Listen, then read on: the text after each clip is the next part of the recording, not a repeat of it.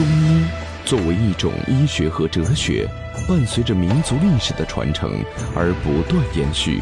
浩如烟海的历史典籍，记录了传世名方、罕见药材的传奇，记载了尚未破解的中医谜案，也留下了国医大师与流派的跌宕起伏。这一切都将由我们为您讲述。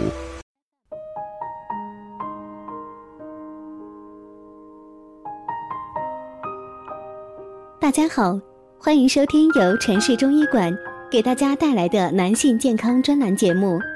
如果大家在两性生理方面有什么问题，可以添加我们中医馆健康专家陈老师的微信号：二五二六五六三二五，免费咨询。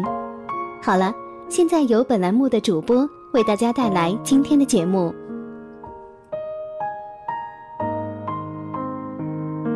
感受人文历史养生，品味江南中华文化。各位听众，大家好，这里是国医奇谈，我是海涛，我是马俊杰。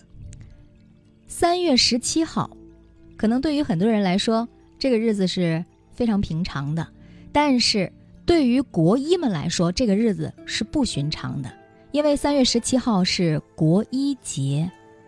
马博士，可能很多人都没有听说过这个节日哈。是的，这个节日实际上对中医来说非常重要，因为它是关系到中医的存亡。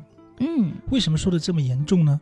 实际上我们要退回历史上去看这个问题。对，国医节又是怎么来的呢？熟悉中国近代史的朋友应该都知道，鸦片战争以后，西方的学术流到中国了，很多思想就开始碰撞了，所以呢，很多人就会开始崇洋媚外了，尤其是一些改革派，认为我们老祖宗的东西不好，尤其是中医，他们觉得是非常的不科学。嗯，因为他以科学的理论来解释这些问题嘛，所以说很多的政府，包括那个时候的清朝末年道光、北洋军阀，甚至到民国政府，也是反对中医的。嗯，就说当时这样一个历史环境哦，给中医造成这么大的一个阻碍。对，中医实际上是是中华文化的一个载体。嗯，他们要反对中华的旧文化，那势必会反对中医，对不对？嗯嗯。那我比如说当时有个非常有名的一个人哦，叫余云秀的。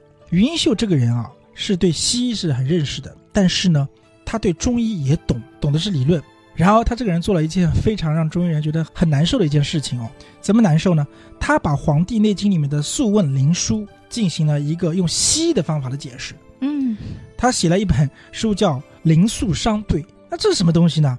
就是从系统上对中医的一些《黄帝内经》的基础理论进行了系统的批判。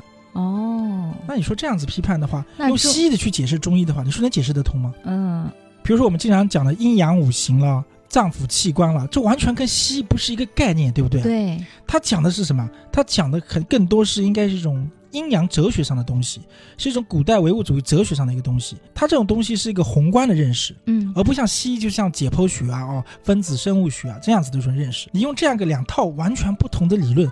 放在一起去解释，那当然解释不通了。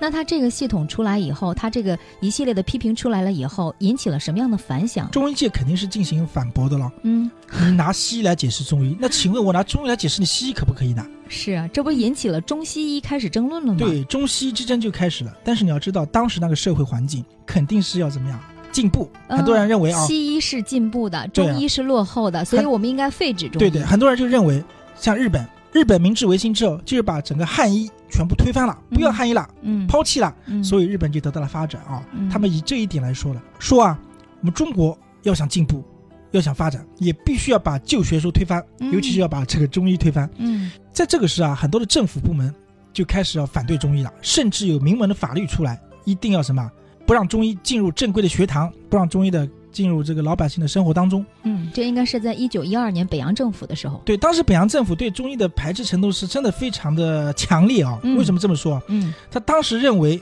中医要学学习不可以，为什么不可以？因为他们认为有个理论叫，有个说法叫治难兼采，认为现代医学西医是什么科学的，中医是不科学的。嗯，两种理论根本没有办法兼容，所以我们只能选其一，怎么办？那中医就靠边站嘛。嗯，把老祖宗东西就丢掉了。嗯，到民国的时候啊，民国的时候有个非常有名的人，你知道是谁吗？汪精卫。嗯，他首先他不让任何法律去通过，所以啊，在当时的行政院院长汪精卫的这个授意下，新组建的中央卫生委员会在南京召开第一次会议啊，就通过了当时云英秀提出的一个废止就医以扫除医师之障碍案。嗯，这个就医指的当然就是指中医了，对，他一定要让中医科学化，因为当时云英秀本身就学西医的，留日的，对不对？嗯，深受日本明治维新的影响。这个就是轰轰烈烈的废医案。那这个废医案一出啊，肯定有人有中医站出来反抗呀，对不对呀？当然，上海各界中医人士是揭竿而起啊，通电全国同仁，上海召开全国中医药学界的这个代表会议，嗯，共同来商议这个抗争大计嘛。甚至哦，香港中华医药学会也开始寄钱来赞助。嗯上海当时有好多好多名医啊，在一起嗯就是开始揭露余英秀等人的阴谋，嗯，就说你这个啊就是来灭我中医的，是就是你不让我中医有传承，让我中医后继无人，断我香火的，是不是啊？对呀，你说你这样子，你老百姓不懂吗？老百姓也知道，我们从小都是吃的中药长大的，对不对？你现在西医进来了，就不让我们吃中药了，嗯那老百姓又不是傻子的，老百姓也要活命，也要身体健康嘛。当然也会被这样一种氛围所鼓舞吧。所以很多老百姓都非常的支持。你想，当时实际上中医的民间的根植的根基还是很深厚的啊、对。那么时间就来到了三月十七号，正好就在那天，全国有十七个省市、两百四十二个团体、两百八十一名代表云集上海。是的，他们在一起就是要 为中医啊为中医而 摇旗呐喊，是一定要这个恢复中医的本来的发展模式。对，你不能够破坏中医的这个生态平衡，要给中医一个生存的空间，甚至一个更好的发展空间。嗯当然，以我们现在这个社会啊，我们这个但新一届的这个政府对中医的支持力度是空前绝后的，对不对？嗯，我们看到这一点之后，我就觉得跟当时比真是没法比。我油然的这个佩服他们这些人哦，嗯能够在这种夹缝当中还要为中医摇旗呐喊，真的是非常感动。是的，这个大会啊，当时举行了三天，最后提出了提案有一百多件。呃，这个提案我就在这儿也不说了啊。最后呢，就确定了三月十七号为国医节。三月十七号对于很多国医来说是一个非常特殊的日子，今天就是国医们的节日——国医节。那国医节又是怎么来的？这其中又有怎样的故事呢？马博士继续来给我们讲。中医界为了纪念三月十七号集会抗争这件大事啊，就争取民国政府将这一天定为国医节，实际上一直是延续到现在的哦。对，是的，当然，我们刚才说到国医节，说到中西医之争啊，有一个人物是绕不开的，就是汪精卫嘛，他是嗯反对中医的。但是非常讽刺的是什么呢？他的老丈母娘，丈母娘得了痢疾，啊，得了痢疾，请西医已经看不好了，说快要死了，没办法，就请了一个中医去看。这中医是谁呢？是施金墨，京城四大名医之一啊。嗯给他看了之后，就调过来了。而且当时施金墨跟汪精卫说了，一剂药而愈。汪精卫本来还想问他，你大概要多少时间看好啊？嗯，很不屑一顾的，施金墨竟然说我一剂药而愈，我不信，结果真的一剂药就而愈了，施金墨就走了。哦。所以说，这个时候汪精卫开始转变对中医的观点了，嗯，而且还给施金墨提了匾。嗯当然还有比如说我们讲的丁甘人，丁甘人很有意思啊，我们说孟河四大医派的丁甘人哦，丁甘人也是很厉害的，他当时跟老外、跟西医打擂台，就是什么？你西医说我看不好病哦，说我中医不行，那我跟你打擂台。当然这不是我们中医挑起来的，是西医挑起来的，说你有本事跟我们西医拼啊。然后丁甘人是应战了，怎么应战呢？就是由西医的院长，广慈医院的院长做裁判，嗯丁甘人和一个西医同时看一个伤寒病，当时很棘手的，谁先看好，或者是谁的疗效更好，当时定了时间，结果到一定时间的时候，丁甘人的患者早就好了，西医的都没治好，所以后来这个西医的都不敢去了。那个大夫叫约翰大夫。还有呢，比如说胡适，胡适当时是新文化运动的领领导人物啊，代表人物，嗯他自己也是不相信中医的，但是他有一次自己得病了，很严重，消渴病，哦，而且呢是肾炎，肾脏有问题，看不好，西医已经回绝他了，说你可能快死了，没办法。有些人说你要不找找中医看吧。胡适说本来是不愿意的，但是他老老朋友都推荐，要不要看呢？那就看吧。找了很有名的医生叫陆中安的，陆中央就给他看了，而且开了非常有意思，黄芪三百克，党参一百八十克。结果一段时间一查，全部好了，小便里面的尿尿尿里面全部正常了。当时非常不可思议啊！胡适说是中医救了我的命啊！所以他这个时候也不不提反中医了，是蛮蛮讽刺的，是不是？对，包括还有我们都知道新文化运动的代表人物是梁启超嘛，梁启超是绝对反对中医的，中医的理念是旧学，他是不相信中医的，他宁死也不相信中医，和他这个提倡的新学之间是矛盾的。最后你知道多可悲吗？有些中医给他看了之后，他觉得没疗效，又反复了，为什么？他整天累得不得了，整天操劳嘛，嗯药是三分，调补是七分，你全靠药怎么行呢？嗯然后你药调好了，差不多有效果了，然后你整天就操劳，然后疾病又复发了，又说中医不行，他去找什么呢？找西医去看。西医当时的医院要给他什么肾脏切除，嗯很有意思啊、你知道吗？非常的讽刺，竟然把他好的肾脏给切除掉了，嘿，最后他就死在这个上面了。他最后为了维护自己的反对旧学的这种观点啊，嗯提倡新学的观点，他竟然都忍气吞声哦，死都死成这样子，真是很可悲啊！他不想当医闹，梁启超是对中国近代来说是非常有名的一个人物，但是作为对中医这个事情上，对他自己身体这件事情上是一个败笔。嗯是不是嗯包括我们还有讲这个鲁迅，鲁迅也是反对中医的，他是一开始在日本在仙台学的什么西医，嗯他学西医，他是纯种的这个西医出身，而且他一直觉得中国的很多文化封建文化是非常腐朽的，嗯而中医就是一个非常典型的代表。嗯尤其是在他父亲被中医治病的过程当中没治好就死掉的时候，他就更加痛恨中医了。嗯那么他的父亲到底得了什么病呢？他父亲实际上是得的哦肝硬化，已经严重的腹水了，而且呢喘得很厉害。为什么？腹水压迫了膈肌嘛，影响了肺部的呼吸，嗯喘得很厉害，而且是有出血啊、等等，典型的已经肝硬化，像相当于我们实际上说的，可能是已经肝癌晚期了，肝硬化了。嗯这种情况下你怎么治？就是西医也是回天无术的，对不对？嗯当时有个名医给他怎么看的呢？开了好像是一对蟋蟀，还有呢加了这个平地木等等。蟋蟀是作用大家都知道的，可以利水嘛，很好的利水作用。嗯但是他当时真的毛病已经很重了，已经没办法看了。实际上，鲁迅虽然说他是反对中医的，从某些程度上他不完全反对中医。即便说在日本留学的时候，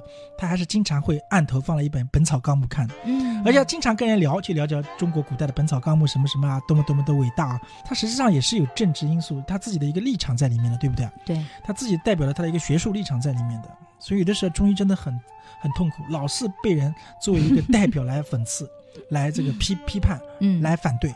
但是从某些程度来说啊，是不是中医也是站在一个非常重要的节点上了？嗯它能够作为一种文化的载体、文化的代表，是不是啊？对，我们习主席说了，中医要凝聚着深邃的哲学智慧和中华民族几千年的健康养生理念及其实践经验，是中国古代科学的瑰宝，也是打开中华文明宝库的钥匙。这个理念和毛主席所说的中医药是一个伟大宝库，应该要充分挖掘，是一脉相承的。中医是中华文化的典型的一个载体，对不对啊？对，它凝聚着中华文五千年的文明，实际上是有道理的。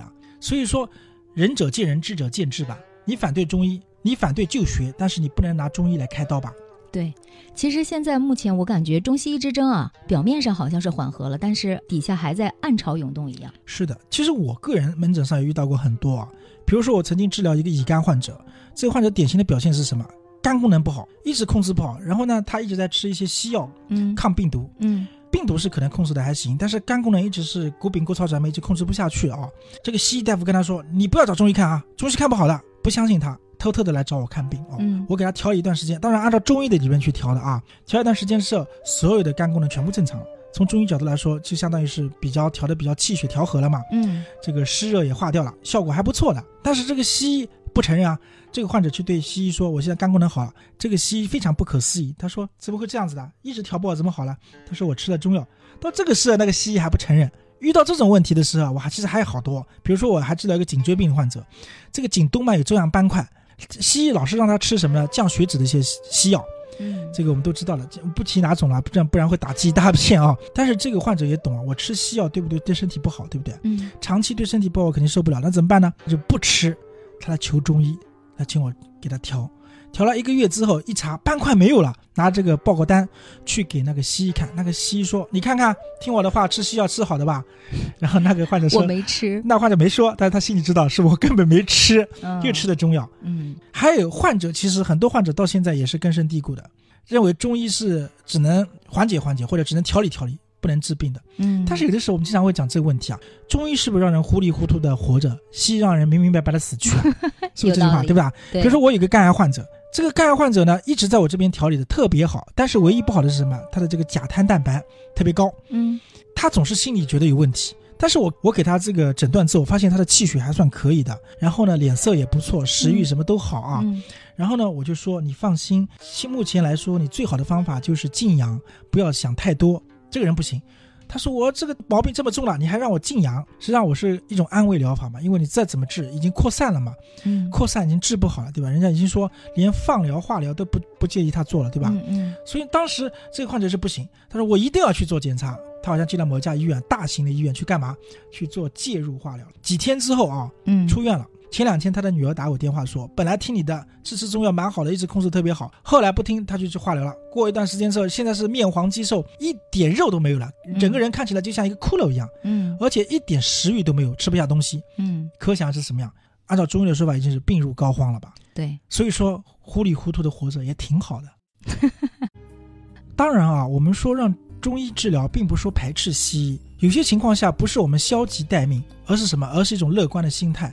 阿 Q 精神不是随便的，如果这个患者还能够治疗，还有生存的机会，还能用西医进一步的放疗或化疗，还有什么什么之类，我们肯定应该要鼓励他去这么做的。嗯我们不是说让你是一概不用西医，那对患者是不负责任，对不对？对，但是如果他确实已经没有效果了，或者说这个时候中医还是有介入空间的话，我们还是应该采取中西医结合的方法，对不对？是，的，是的，给中医一个机会，也给西医一个机会，更给患者一个机会。对，是的，生命无价。最后，我也想说，其实中医药学它也是在不断的吸收和利用现代医学技术进行创新和走向现代化的一个过程当中啊。呃，今天我们为什么要把国医节拿出来要说一说呢？因为我们想让大家牢牢的记住这近百年来中医药学曲折发展的一些经验教训，然后呢，希望我们的中医能够后继有人。是的，任重道远啊。好，今天节目就到这儿了，感谢各位的收听。如果大家在两性生理方面有什么问题，可以添加我们中医馆健康专家陈老师的微信号：二五二六五六三二五，免费咨询。